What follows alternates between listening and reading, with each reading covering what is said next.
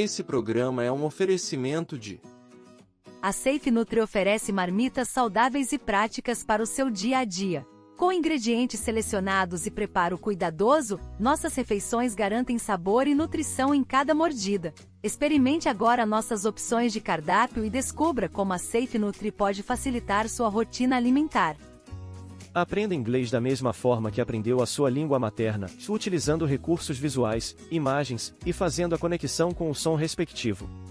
Afinal, primeiro você aprendeu primeiro a ouvir e entender o que é dito para depois falar. Método imersivo: inglês com o português.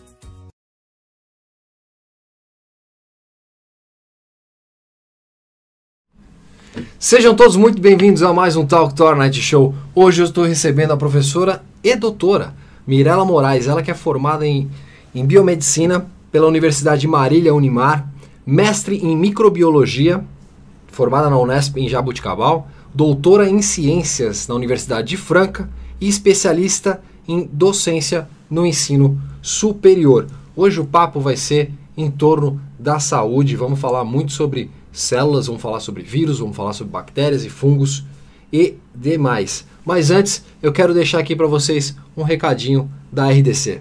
Na RCD, a motivação é a chave para o sucesso. Somos apaixonados por inovação e tecnologia, com vasta experiência na construção civil. Oferecemos produtos de alta performance, como serra-copo e disco de corte, sempre buscando as melhores soluções para cada empreendimento. E o melhor de tudo, comprando conosco, você economiza. Venha conhecer a RCD Soluções Industriais, saiba mais em www.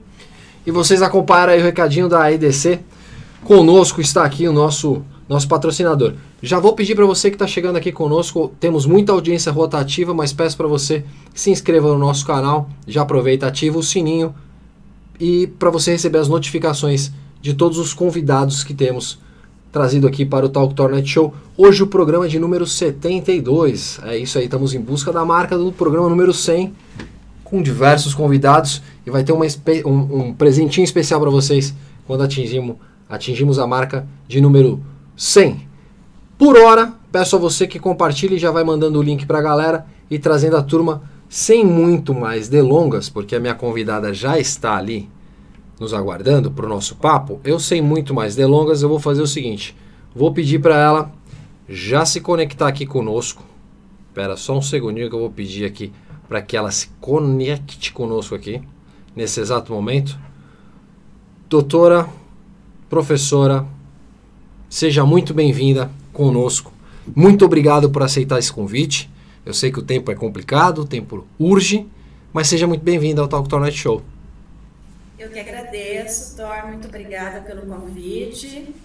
E hoje nós vamos conversar bastante na área da, da saúde, na área das ciências. Eu estou feliz de fazer parte desse programa, número 72. Muito obrigada.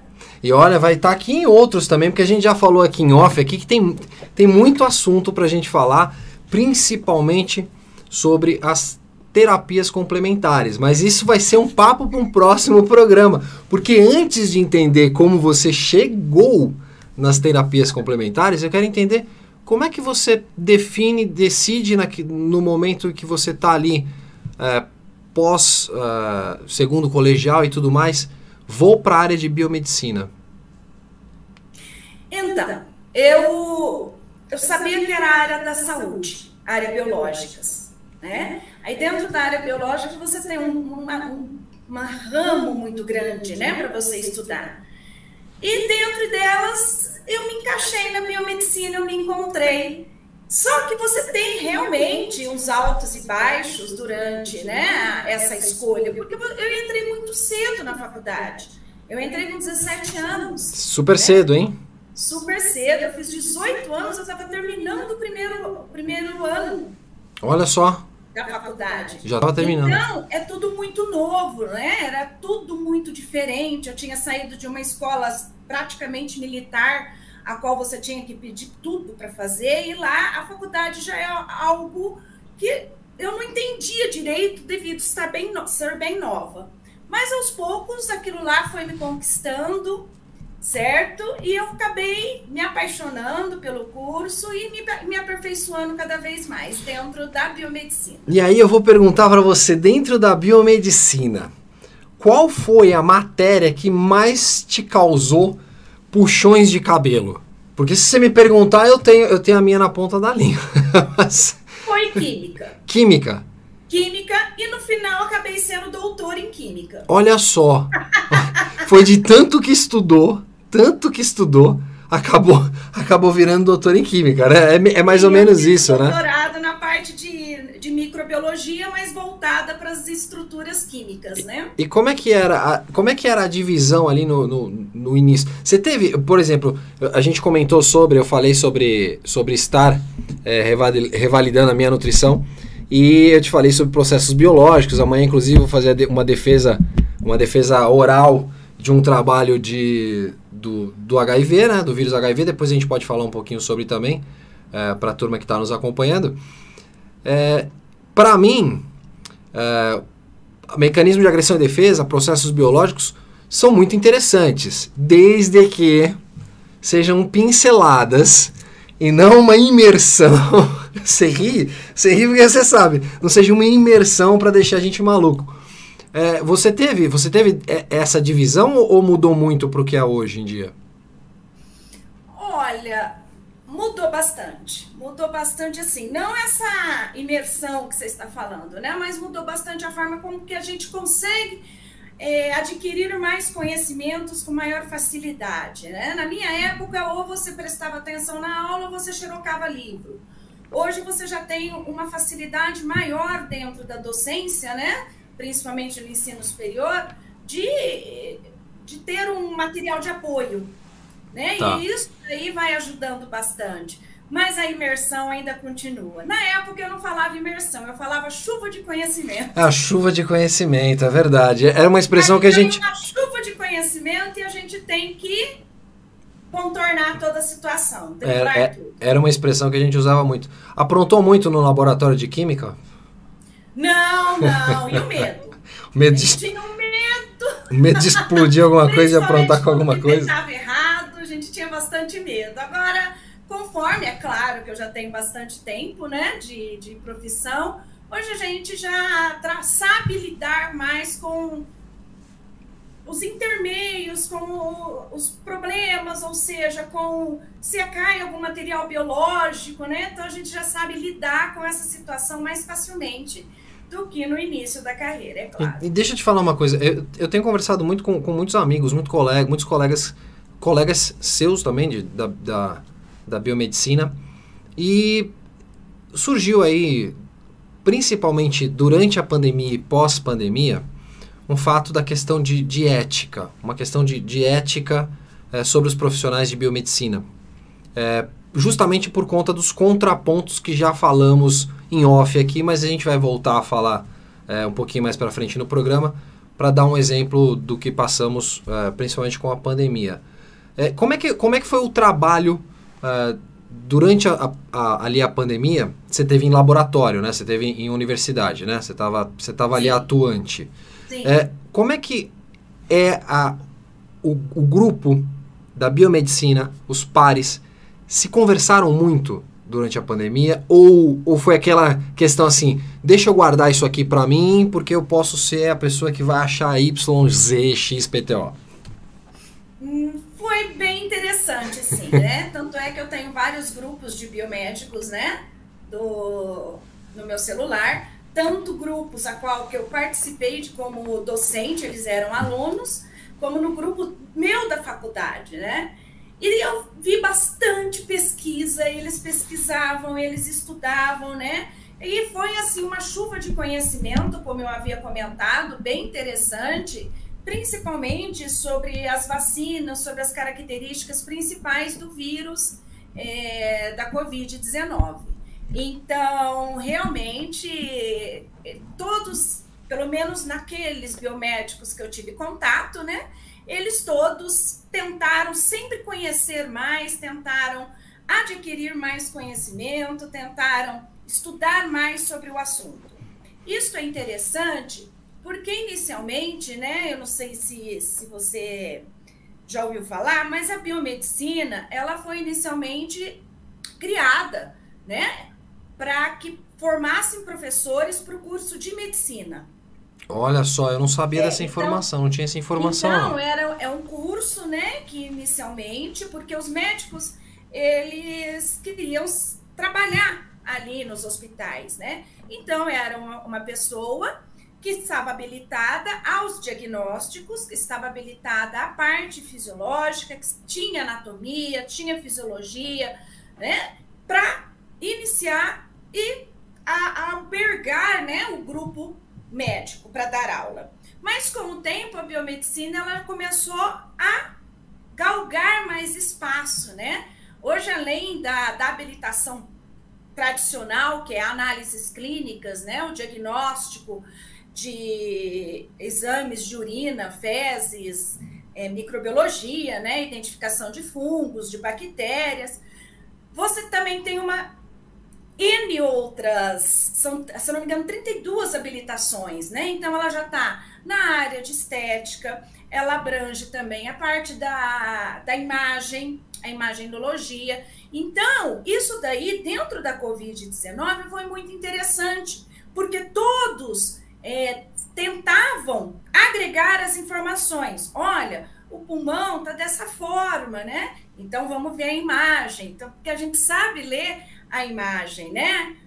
O, o laudo está dessa forma. Então foi, foi uma troca muito grande de informações. Foi muito mais além. Se, se, não, se, não, se não são vocês é, na batalha para descobrir, teríamos sérios problemas, porque vocês são a, a primeira linha de frente em diagnóstico.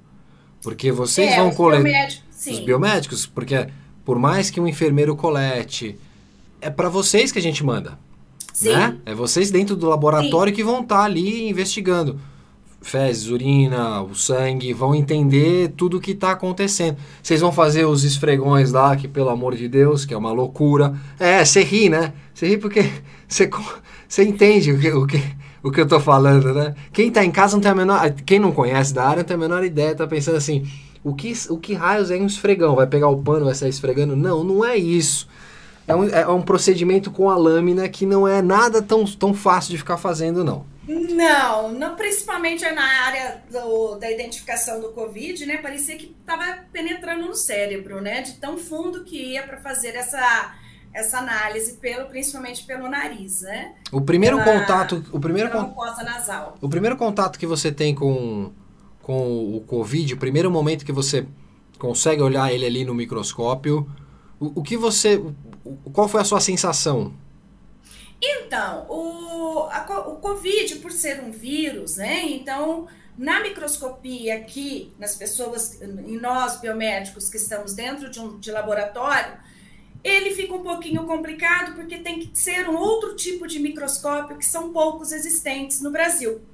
Né? Hum, Que, ó, é porque uma ele é um verdade. parasita intracelular. Então, se a gente, se a célula é pequena, o vírus é muito menor ainda. Então, esses microscópios que a gente tem em sala de aula, ele não chega a este aumento, né? Tá. Para que possa visualizar. É, a gente tem ali Mas 100 chegava vezes, né? bastante as fotos. Oi? A gente tem ali 100 vezes, né?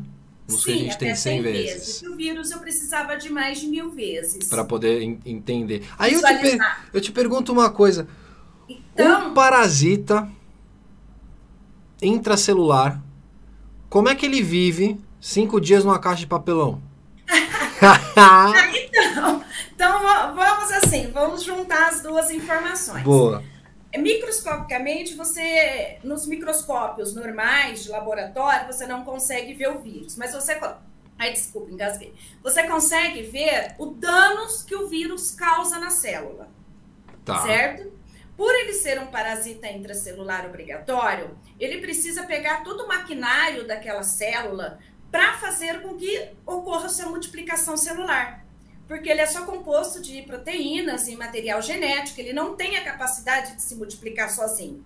Então, ele manda aquela célula é, fazer a- as cópias para ele. Então, na microscopia, você não consegue ver o vírus na microscopia comum, mas você consegue verificar o dano que ele acarreta no interior da célula. Tá. Porque ou a célula ela vai ficar maior, ou a célula vai ficar menor, certo? Ou a célula ela vai estourar, né? Sim. Ela vai ter um rompimento. Então isso daí é algo bem interessante. Mas, sendo um parasita intracelular obrigatório, ele só vive no interior de células vivas. Então, é uma informação que fica a duvidar. Se ele vive só no interior de células vivas, como ele consegue sobreviver tanto tempo fora de um material biológico? Ele pode Certo. ter um período curto ali de, de, de, de sobrevida, mas não. Sim, tem um período de sobrevida igual num escarro, né? numa, numa saliva. Ele tá ali, ainda tem um, pouco- tem um material biológico, então aguenta 24, 48 horas. Mas sem nada, num papelão que seca rápido. É meio complicado falar que ele sobreviveu durante cinco dias. É bem- Há controvérsias dessa história e a gente Há tem. controvérsias nessa história. E assim, temos, é a me- bem- e temos a mesma linha de pensamento em relação a isso, porque também, também concordo. Vou junto com a doutora e quem seria eu para discordar nesse momento da doutora? Não, não, não, não. Então tem um pouquinho dessa controvérsia. Você, claro, é, existe vírus é, que você consegue, que você consegue né, adquirir a infecção é, de material biológico seco. Mas isso não é cinco dias. É um pouco menos, porque ele morre ali, ele não vai ter nutriente, tá seco. Ele não tem, ele não tem o que absorver, né? Ele não tem o que absorver, ele não tem como se manter. Né? Não, não, não dá. tem como se manter. Ele É não- bem complicado. Então há um pouquinho de controvérsias nessas informações. For- Foram as, foram as informações. A, A gente- a população, né? E fazer a população ter um pouquinho mais de, de consciência, né? Que era uma infecção. A gente pode classificar isso que foram informações das tias do Zap. Das tias dos tios do Zap. Foram informação das tias dos tios do Zap. Foi bem isso mesmo. Deixa eu te fazer uma coisa. Te fazer uma pergunta. Você.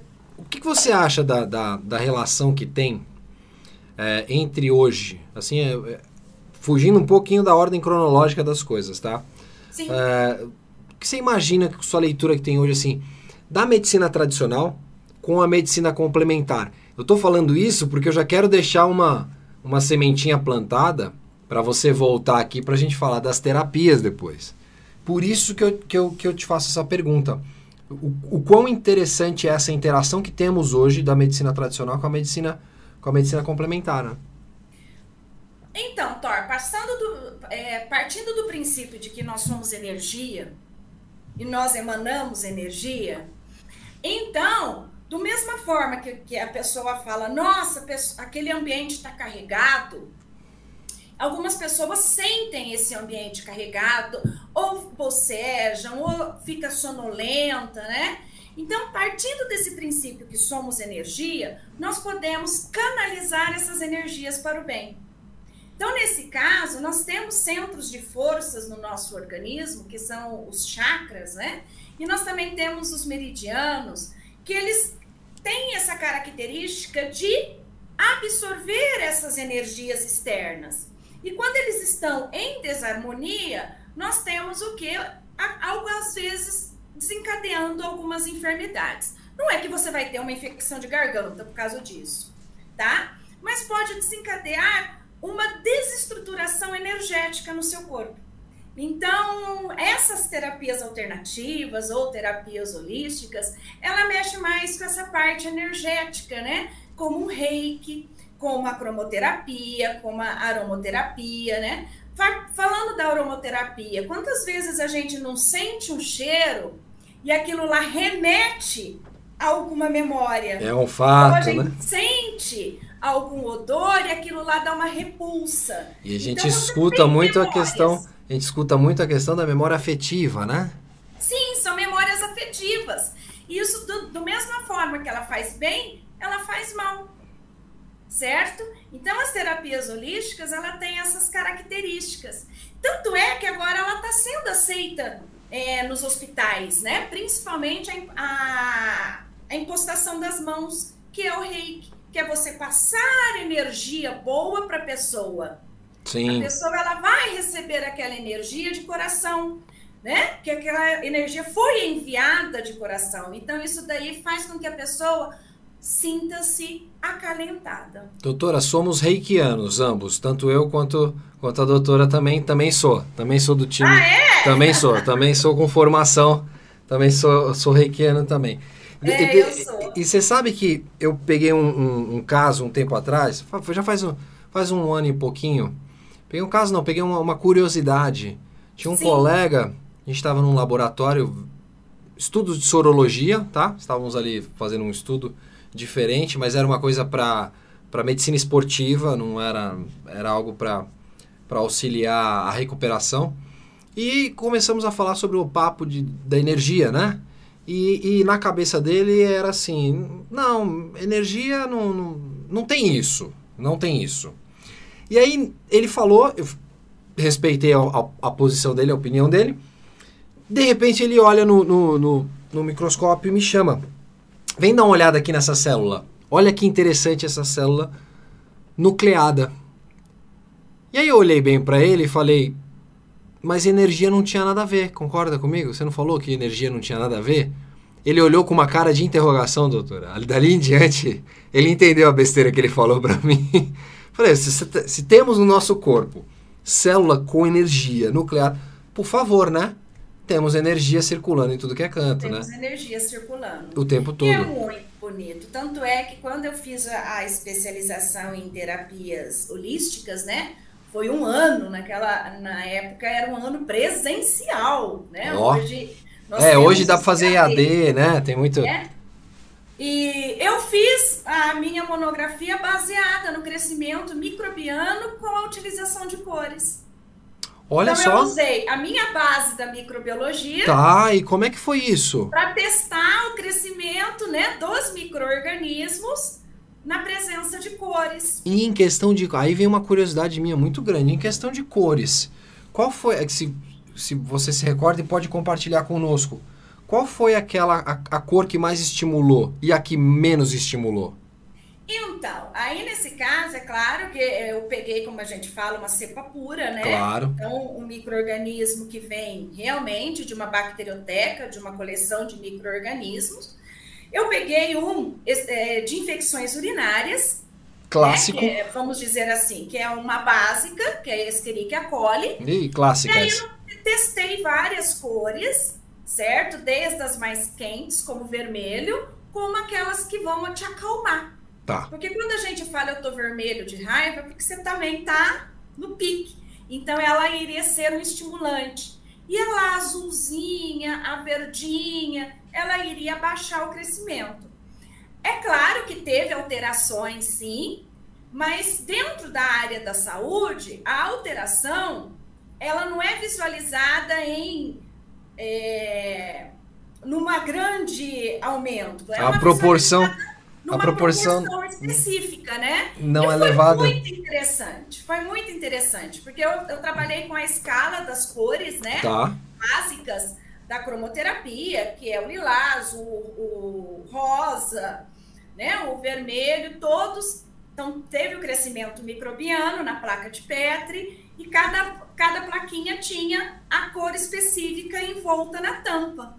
Né? E foi bem interessante, assim, porque realmente teve inibição de crescimento. Não Olha é que só. não cresceu nada, cresceu sim, mas em Mas comparação... um efeito mais retardado, mais, mais lento, né? Um efeito mais É, teve lento. um crescimento mais lento. E quanto tempo levou esse estudo?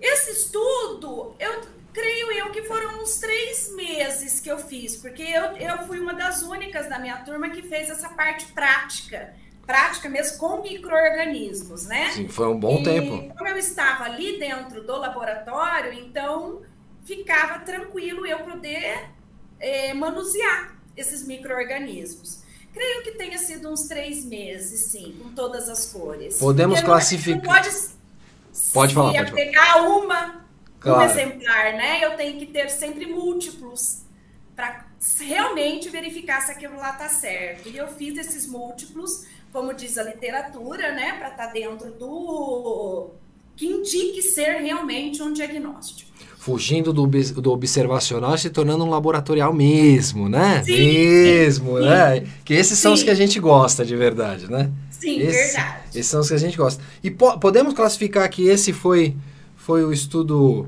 mais divertido que você teve? Ou teve algum estudo que você participou que você falou, esse eu me diverti muito, seja por conta do resultado, seja por conta da, da satisfação profissional de acertar algo que era inusitado? Tem, podemos co- colocar esse ou tem alguma outra, algum outro estudo, estudo que, que se classifique dessa forma? Então, teve é, dois momentos, né, que me chamaram muita atenção, quando eu ainda não, não, foi logo depois que eu terminei a faculdade, que eu fui fazer um estágio dentro de um hospital, e nesse hospital eles faziam um tratamento de rancinianos, né? Tá. Então aí a gente trabalhava com tatu. Olha só. É, tem um tatu que ele consegue fazer as placas de leproma, né? A, a infecção de pele igual aos humanos. Então tinha o tatu e tinha também os ratinhos. Então, os ratinhos é onde a gente testava os antibióticos. Foi bem interessante também, foi uma experiência única. É, mas é única mesmo. Imagina estudar, estudar um tatu deve ser genial, né? né? Estu- E outra, e assim, no, no doutorado meu, eu trabalhei com tuberculose. Tá. Então aí você tem todo um protocolo de biossegurança. E era bem interessante que quando iria realmente abrir né, o, esse, essa, esse micobactério da tuberculose, a gente tinha que evacuar o recinto. Então a gente tinha que usar lâmpada ultravioleta antes Tá. para limpar o ambiente, manusear, era tudo descartável, a roupa, a gente ficava de gorro, máscara, óculos, né, as luvas, e a hora que encerrava, jogava toda essa roupa e aí descontaminava o ambiente. Então era interessante que eu sempre tinha que fazer isso por volta de 5 da tarde e eu entrava para dar aula às 7 da noite. Porque era o Correria. horário que o laboratório tinha menor quantidade de pessoas e as que estavam lá eu podia dar uma expulsada. Mas imagina a correria, porque esse protocolo não é tão rápido de ser feito. Não, não, é rápido de Ele ser leva feito. um tempo. É aí aonde entra a química. Porque Ah. o meu orientador, ele era químico Hum, e eu microbiologia. Então nós, nós unimos os dois com, é, conteúdo.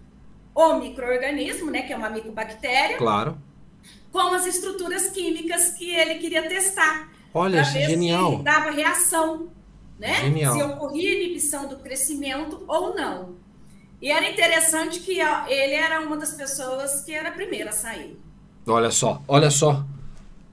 Corri, metia, metia marcha e embora. Que, Ele era. Aí ficava o outro professor de microbiologia junto comigo. que rapidinho Aí ele, hein? química ele, ele tinha um pouquinho de medo. Ah, será que ele tinha um pouquinho de medo? Ele era o primeiro a mandar marcha e correr. Agora. Mas de- ele adorou o trabalho. Ah, com ele certeza, queria até- né? Ele queria até que eu continuasse fazendo pós-doutorado, né? Mas eu acho que eu vou esperar mais um pouquinho. Só mais um pouquinho, calma, calma. A gente tem que começar a brincar com essa. de- O quantos diplomas tem aqui nessa bancada aqui? Tem ban- diploma tudo que é lado aqui. Vamos parar um pouquinho com isso daqui, né? Descansar um pouco a mente? Não, eu não posso, ainda tem mais uns anos ainda para descansar a mente com isso. Doutora, deixa eu fazer uma pergunta em cima, exatamente em cima da tuberculose. É até legal para quem está nos assistindo.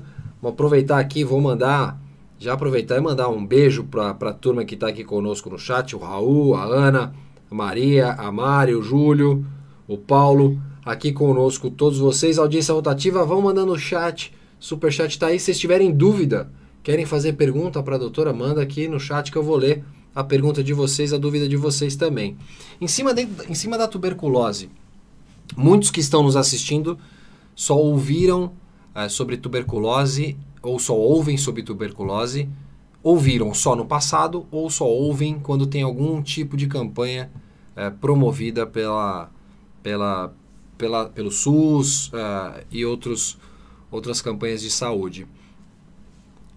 Por que tão contagioso e por que tão complicado de eliminar de cara uma tuberculose? Eh, De uma forma didática, agora eu vou puxar o lado professora, de uma forma didática, Vamos, vamos imaginar que a gente está explicando para uma turma, uma turma de uns alunos de 12 anos e finge que eu estou controlando a sala e ninguém está gritando nada, tá? Eu estou segurando a sala aqui e vamos tentar explicar para a turma mais ou menos. O que, que você acha, doutor? É uma boa, né? A gente aproveitar esse espaço.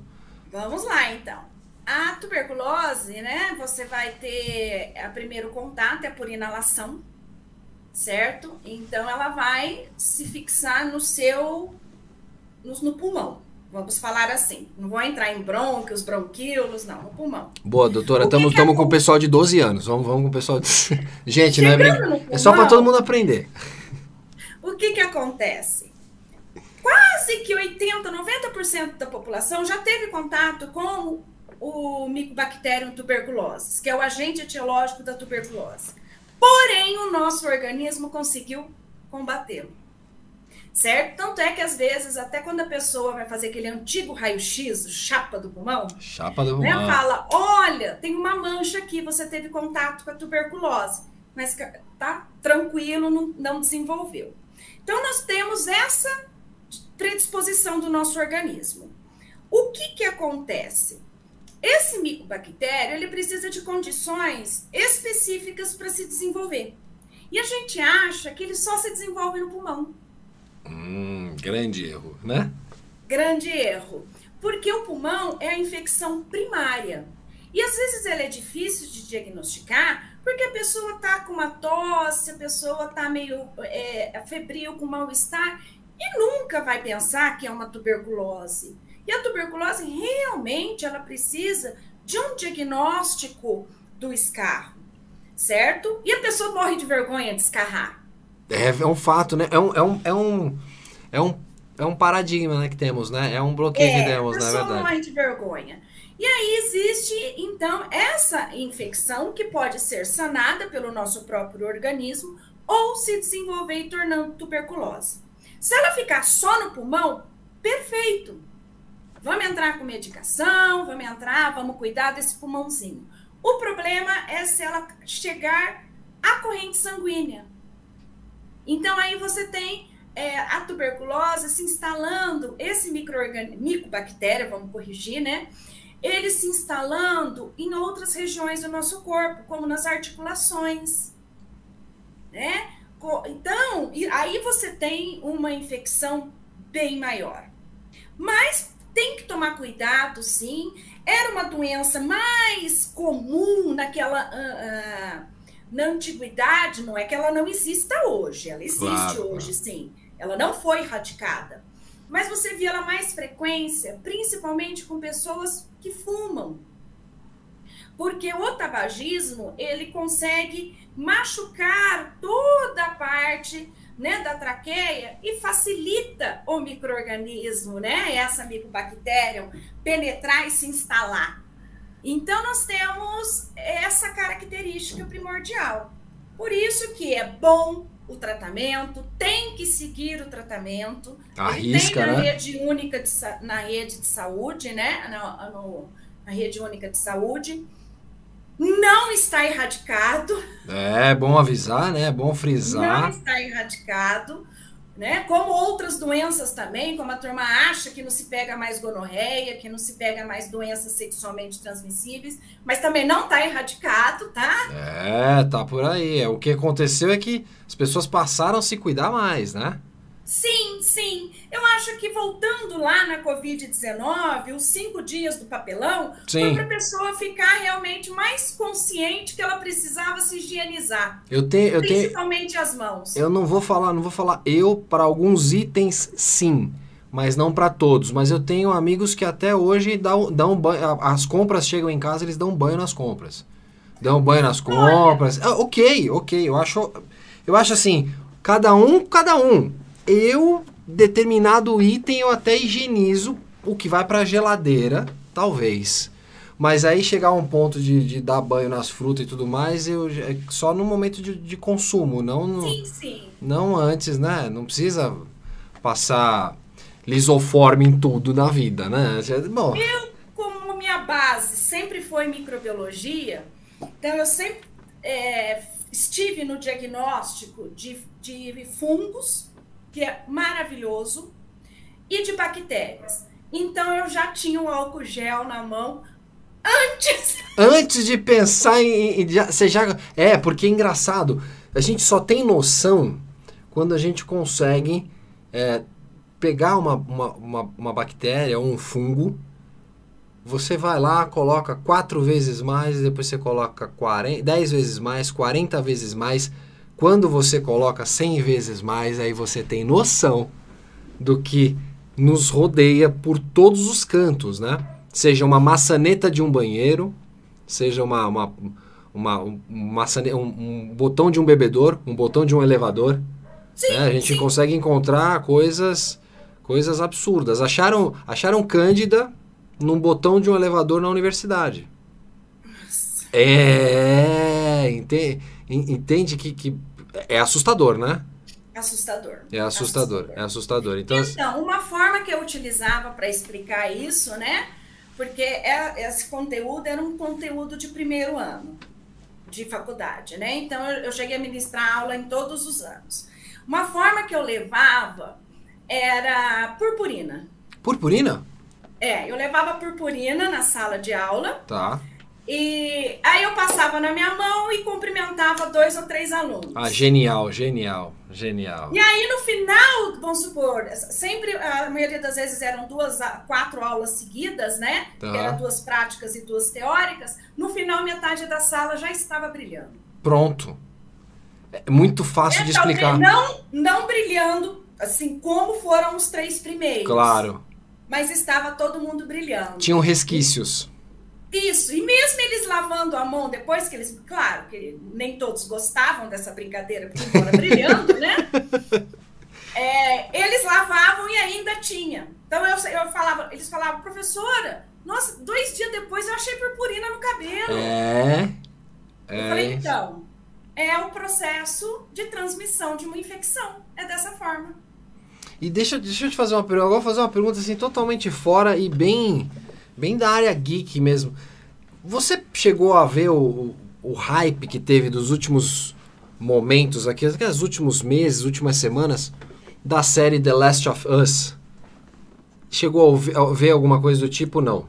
Acredito que que. não, não. Acredito que, como microbiologista, você não viu mesmo, porque se tivesse Não. visto, é uma série que se baseia no fungo. É um fungo que contamina ah, as pessoas e esse fungo passa não só a mutar as pessoas, como ele lembra muito aquele fungo que comanda o cérebro das pessoas. É um fungo que comanda o cérebro. Nossa, preciso assistir isso. É, gostou, né? Eu, eu te passo depois direito. Que eu tô até precisando aonde eu vou anotar. Passo bonitinho. Esse foi um, foi um live action que fizeram agora da, há pouco tempo atrás, que é uma série que era um jogo. É- Era não, ainda é um, é um jogo e fizeram um live action. Muito bem feito, diga-se de Eu já passagem. ouvi falar desse jogo. É, The Last of Us é, é, é em cima, é em cima do- do- de um fungo. Por, é muito interessante o fungo. O É, fungo eu, eu estudei muito, muito mesmo para dominar todas as estruturas fúngicas, né? mas ele é danado, né? O fungo, ele, Ele é é inacreditável. Ele é inacreditável o poder que ele tem. É de você parar pra pensar e falar assim, poxa, eu- tenho. E, gente, a gente não tá falando dos. dos- a gente não tá falando de shiitake shimeji, não. Fique, tá? Fiquem tranquilos. A gente tá falando de fungo que, que, que dá ruim mesmo. Micose. É. Mico- Mico- micose. Micose é impressionante. Cê- cê- a gente acha que micose é uma besteira e não é, não, Não, é, não é. não. É super grave, né? Chega, chega, porque ele, é, o, fungo, o fungo ele se alimenta de proteína, né? Ele se alimenta Sim. de. Então Sim. todo canto que tiver proteína e queratina ele vai apro- aproveitar. Por isso unhas, né? E pele, principalmente. Sim, unhas, mas não é só aí. Não, ele vai pra tudo que é canto, né? E vai também para todos é, os nossos, os nossos órgãos internos. É, é- ele, ele é assustador.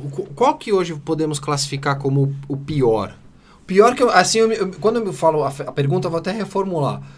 Pensando não no pior como aquele que é mais complicado de se combater, mas o pior por conta da facilidade de proliferação. Eu acho que isso é pior, né? Então, aí a gente tem que verificar também, é, muda a correlação, Thor, porque porque você tem que alguns eles aproveitam da sua imunodeficiência. Então, às vezes você está tomando algum medicamento que é, diminui o seu sistema imunológico e facilita a predisposição né, do, da micose. Outros porque tem um estresse muito prolongado. Isso daí nós temos o exemplo muito da candidíase, Sim. que é um fungo que toda mulher tem, mas em pequena quantidade na vagina. Que só Então, vai ele- disparar quando o, o ele- sistema é, imunológico estiver muito ele- baixo ou um estresse muito grande, né? Isso, ele equilibra ali o pH, tá? Estressou, algumas pessoas têm a predisposição. Por quê? Porque tem uma, elas passam a se desenvolver mais rapidamente. Então, fica assim, complicado você falar é tal, é tal, porque tudo tem que levar em consideração o indivíduo. Mas é claro que aqueles que atingem o, o nosso organismo por dentro, que nós chamamos de micoses sistêmicas, é claro que elas são bem mais é, dramáticas, causam bem mais consequências, porque até você descobrir, você não está vendo. É, porque tá é interno, diferente da né? micose de unha, da micose de pele, que você vê aquela mancha, aquela descoloração no, na pele. Né? Na micose do couro cabeludo, você vê aquela alopecia, aquela falta de cabelo. Agora, as internas, você só consegue observar quando elas se exteriorizam. E a gente tem mudança também na questão climática, né? E região para região também também conta muito. Quanto mais umidade ou quanto mais seco, a gente vai ter um- uma variedade diferente do fungo também, né? Mas essa daí que eu comentei de exteriorizar, nós temos um fungo que ele está, ele é normal daquela daquele matinho que faz uma anteninha. Sei, sei. Muitas pessoas têm a mania de puxar aquela anteninha e introduzir entre os dentes. Pois é, isso é muito Principalmente as pessoas do interior. muito no interior gosta de fazer isso. Isso. Tem um microorganismo ali que é normal na planta. Mas a hora que ele começa a ter excesso de acúmulo dele no pulmão, você tem então um diagnóstico de micose sistêmica. Só que só consegue, na maioria das vezes, diagnosticar se a pessoa responsável por diagnóstico ter formação na parte dela, Sim. dessa estrutura, porque ela não é fácil de. Não é fácil de identificar, doutora? Não é fácil essa estrutura. Não. E depois pela exteriorização, porque dá lesão na boca. Mas aí também já chegou num nível complicado, né? Grande. É, já chegou Chegou num num nível bem, bem extenso. Para chegar nesse nível aí já é um nível complicado. Mas eu, eu, eu, sou fascinado por fungos também. Eu sou fascinado Ah, pela. ele- eles podem causar doença, mas microscopicamente eles são muito bonitos. Sim, sim. Eles têm, eles têm uma, uma, uma complexidade que a gente encontra em poucos. ah, em, em poucas outras estruturas. Sim. Né? Totalmente. O fungo ele tem uma complexidade muito grande. E ele é interessante que ele se desenvolve tanto em matéria orgânica viva como em substância morta. Né? for- Você vê um fungo se desenvolvendo na parede da sua casa, que tem tijolo, né? É reboco e ele tá ali bonitinho se desenvolvendo. Numa madeira que está jogada num, num terreno, ele se desenvolve. Isso, ele se desenvolve. Então, ele tem é, uma característica muito grande. Tanto é que ele tem, mas é, é, catalogados como doenças, sem, tem aproximadamente 100 a 150 espécies. Mas nós temos mais de 100 mil espécies de fungo.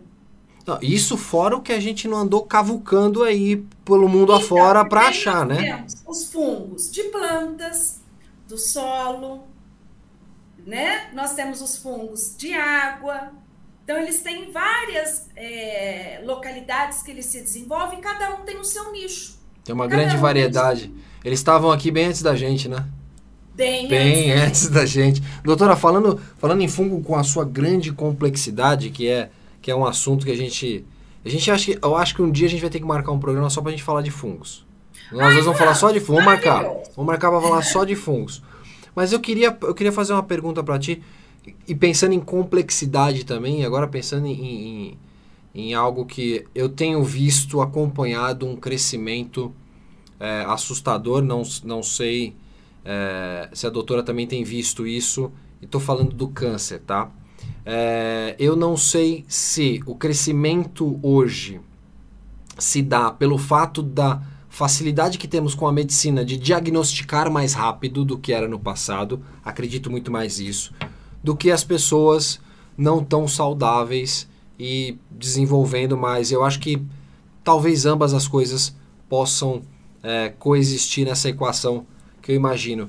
Hoje, quais são os maiores desafios que existem na biomedicina para enfrentar realmente é, o tratamento de doenças graves? E aí eu dou o exemplo principalmente do, do câncer. Por que, que a biomedicina não avançou a, a ponto, ou o que falta para avançar a ponto, da gente falar assim, ó, gente, conseguimos encontrar realmente. Encontrar não, vou falar, vou reformular de novo. É, mas conseguimos disponibilizar a toda a humanidade a cura do câncer. Então, é bem complexo mesmo, né? Porque é uma estrutura é, que pode ser causada por N tipos. Tanto é que é aquela infecção, né? Que a mulher tem que fazer exame todo sexualmente ativa, tem que fazer, que é o famoso Papa Nicolau. Por quê? Porque é um vírus que, que dá é, alterações celulares no colo do útero que desenvolve um câncer, mas é causada por um vírus. Né? Então você Sim. tem um vírus que penetra a célula e ali essa, aquela célula começa a multiplicar erroneamente e tem então desenvolvimento do câncer do colo do útero. Então nós temos essa característica. E realmente ali você tem um diagnóstico que é o preventivo do câncer, né, do colo do útero. Mas os outros realmente o que está ajudando hoje é o rápido diagnóstico. Antigamente, na época dos nossos pais, dos nossos avós principalmente, eles falavam que, era, que aquela pessoa tinha morrido de doença brava. É um fato, a gente encontra isso na literatura, inclusive. Porque ninguém tinha coragem de falar e não se tinha o conhecimento. Hoje já tem-se o conhecimento que o câncer ele é uma célula que se multiplicou de forma errada. O nosso organismo tem a capacidade de corrigir aquela célula, tá? Ele mata aquela célula, ele faz um, ou, a, ou ele mata a célula ou ele, a própria célula se é, destrói, chamado de apoptose. O que que acontece? Acontece que hoje nós conseguimos verificar com mais facilidade essas alterações celulares e aí conseguir pegar o diagnóstico em si. O problema é que essa célula que está se multiplicando de forma errônea, ela cair na corrente sanguínea e se disseminar para outros locais do nosso organismo. Que aí você tem aquele assim, ai, ela o câncer inicialmente era em tal lugar, mas agora está em tal se lugar. Se espalhou. Espalhou nós temos essa característica, que é onde tem uma complexidade ainda maior. Mas, independentemente de qual seja o tipo do câncer, ele é um câncer. Sim. Ele está te destruindo, ele está te machucando, você não vê. E isso é isso é isso é que eu, esse é o problema. Esse é o maior desafio hoje, né? É o maior é. desafio, você não vê. Eu acho que esse hoje seria o maior desafio era conseguir diagnosticar ou não sei como prevenir isso. Claro que hoje a gente tem um exame genético que pode te dar Sim, uma projeção né, do, que, do, do, quanto você tem de predisposição, mas a gente está pensando na predisposição da epigenética, não está pensando na predisposição da, da, da, forma que aquele indivíduo leva a sua vida também. Sim, sim. Tanto é que essa daí, esse, esse mapa genético que você está falando, levaram muitas pessoas, nós temos até atrizes famosas, Sim. a fazer a retirada total da mama. Pois é. Com medo, porque tem essa predisposição. Mas ter a predisposição não significa que aquilo lá vai se desenvolver, vai se transformar.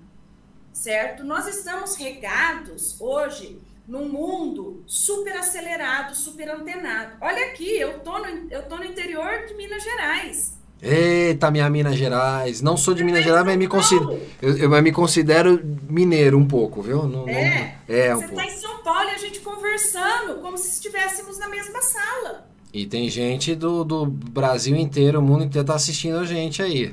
Então, então é essa esse mundo que nós estamos vivendo hoje, tecnológico, a qual a gente tem que é, o alimento ele é com mais é, transgênico ou ele é com determinado tipo de, de fertilizante, o que, que acontece? Tudo isso vai acarretando hoje no nosso organismo. É Nós temos meninas igual. Antigamente, a menina, ela torna, ela tinha a primeira menarca, né, a primeira menstruação com 14, 15, 17 anos. Hoje? Hoje tem menina com 9, 10 anos. Por quê? Por causa dos hormônios que ela está ingerindo é, indiretamente. Então, hoje, devido a esse ambiente ao qual nós estamos, pode ajudar a ter uma predisposição maior ao desenvolvimento. A ajudar não significa que você vai ter certo? Pode ajudar, porque nós estamos ingerindo não só o alimento, nós estamos ingerindo uma gama química muito grande no nosso organismo que há necessidade do quê? Que o nosso organismo às vezes não consegue metabolizar. Perdeu-se o controle, né, doutora? Porque assim, a humanidade também cresceu num ritmo tão avassalador que a, a indústria não dá conta de alimentar todo conta. mundo. Não dá. Se, se, ah, vamos comer todos saudáveis. Não, tem que, o mundo tem que colocar na cabeça que não dá. A conta não fecha. Hoje é fast food. Tanto é que na época, eu acho interessante isso, que na época que eu fiz o famoso colegial, né? Quem ficava de recuperação, a gente não falava que era recuperação, a gente ficava para chupar manga. Porque pra chupar um manga. De, de manga, né? Um monte de mangueira. Então só dava naquela região, naquele final de ano.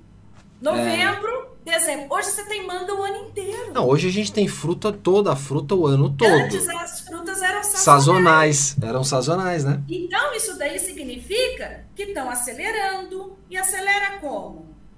Através de produtos químicos. São recursos Não é que eles químicos. Sejam ruins, eles são necessários. É, como, como eu disse, se, se, se fizer tudo na ponta do, do lápis, vamos colocar tudo saudável para a população mundial inteira. Não dá conta, a conta não fecha, não tem como. Não fecha, mas, mas tem um perigo aí, né, doutor? Porque eu, eu, nesses dias eu peguei um frango e eu vou falar, eu juro que eu, eu achei que tinha comprado um pavão. Porque aquele frango não era um frango, doutor, não era um frango, aquilo ali não era um, era um frango mutante. Ele era mutante. Eu tenho certeza que se eu botasse aquele frango no supino, ele ia carregar uns 100 kg de supino ali. Fácil, fácil. Impressionante o tamanho que tava. É óbvio, a gente sabe que tem que acabam injetando. Você tem que, que inflar um pouco, é, porque sim, senão sim. não dá conta. Mas é importante a gente ter noção de quando, principalmente quando vai ao, ao supermercado, ter noção de que eu tenho, eu, eu tenho uma regrinha que eu ensino pro, principalmente para meus consultados, que é se você pegar um, um algo industrializado para comprar e você olhar ali substâncias uma ou duas que você não tem a menor ideia, nem ou nunca ouviu falar, cai fora. Cai fora, pula fora. Se tiver mais de três substâncias ali, pula fora. A indústria fica meio brava comigo. Pareceu um gato ali agora. Olha lá, apareceu de novo. Eu gosto assim. A gente ao vivo, a gente gosta assim. Quem é quem é essa essa maravilhosa ou maravilhoso? É a, meni, é minha menininha, ela chama Felícia. Felícia? A Felícia apareceu aqui para dar o ar da graça, mas que bonita a Felícia, hein? Felícia ela é bonita. É, Brancona, branco. Deixa a gente ver, doutora, deixa a gente ver. Olha só que bonita, hein? Olha que Felícia ela, bonita. quando eu tava dando aula online... Ela passava também? perguntavam onde ela tava, que ela tinha que também responder a chamada. Ela, ela tinha que estar tá na chamada também. Aulas. Ela participou... ela, a Felícia também foi conhecida nacionalmente também, né? Foi. Agora ela já tá no tem tal. Tem mais dois ainda, tem mais dois gatos. Mais dois que vão. Na, na próxima a gente vai querer, vai querer reunir a turma toda. Então fica difícil, é muita substância hoje, né, doutora? Muitas, e a gente, realmente, a gente não consegue metabolizar, né? Muita coisa a gente não consegue metabolizar, né?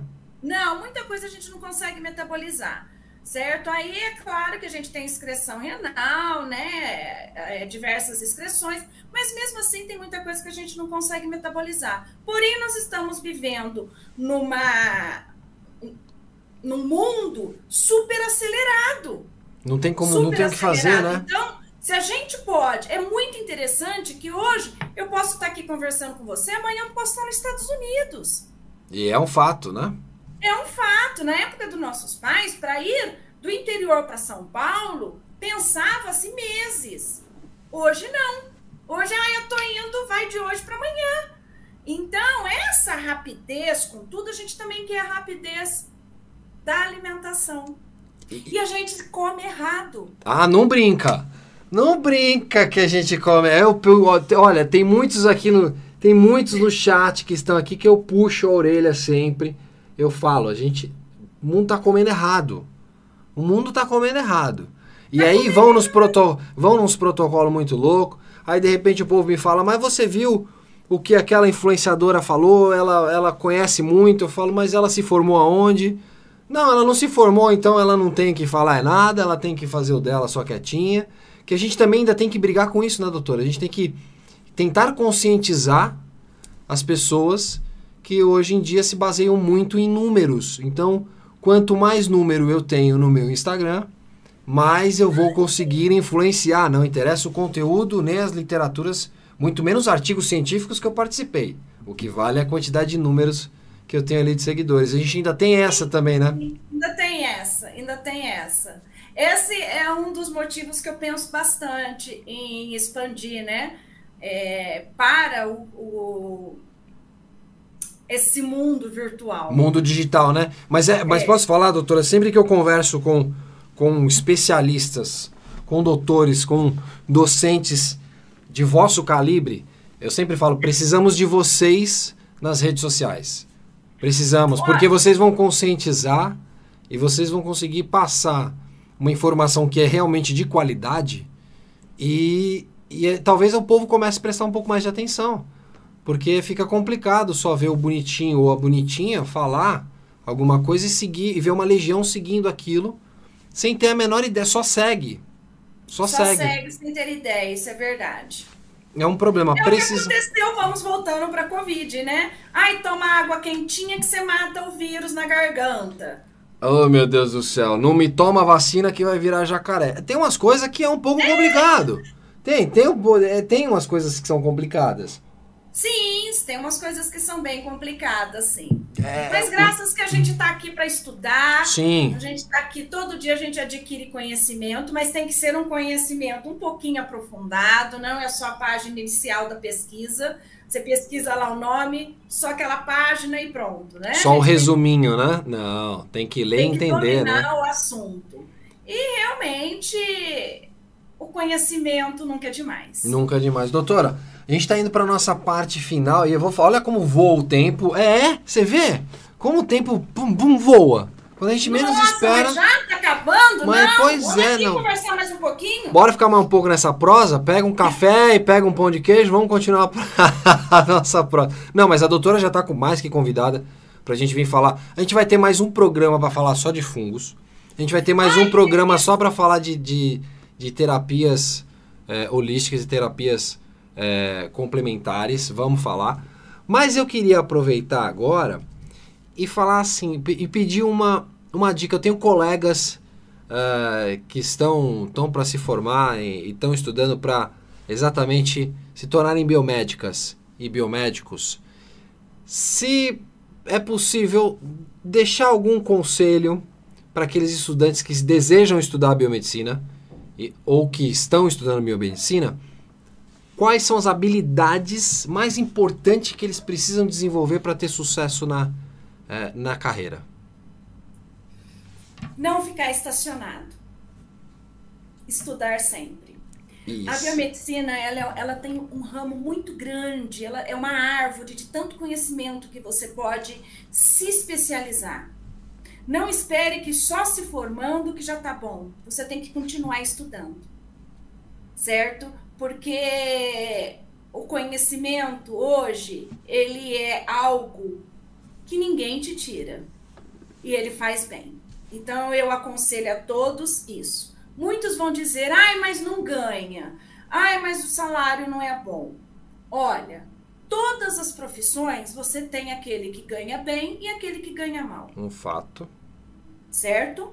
Todas as profissões, até a mais a, a que eles se consideram é, mais tranquila, mais, não vou dizer simples, porque todas as profissões são complexas. Nós temos aquele que ganha bem e aquele que ganha mal. Aquele que ganha bem, ele ganha bem por quê? Porque ele se diferenciou. ele se especializou. Ele se aprofundou em um determinado conhecimento. Aquele que ganha mal está reclamando. Ele está ali estacionado. Então vamos evoluir. Nós estamos num mundo em constante evolução. Por que não nós nos evoluímos também dentro da nossa profissão? Eu não, para, não parei. Eu, quando eu saí, eu já tive a, a, eu já tinha noção de que eu queria seguir a docência universitária. Certo? Então eu queria ser professor universitário. O que, que eu fiz? Eu fui direcionando o meu currículo para isso. E na época eu escutei algumas pessoas, né, que falaram: olha, tal ramo, é, é, eles vão dar emprego mais para médico, tal ramo mais para fisioterapeuta, né? Então, eu a microbiologia, biomédico, microbiologia, ele é, ele é um ramo maravilhoso. A hematologia é divina. A bioquímica é linda. A estética hoje é maravilhosa. Né? Então ela tem a, o diagnóstico por imagem. Eu não tive o diagnóstico por imagem, eu tive que aprender na raça. Na minha época de faculdade não tinha. Não tinha, né? não! Que maldade. O, o currículo é, é, hoje é mais abrangente. Então, não fique se lamentando. Se aperfeiçoe. Ó, oh, que bonito, hein, doutora? Que bonito. E, e, é verdade, é estudar, né? É se aperfeiçoar e continuar em busca do conhecimento.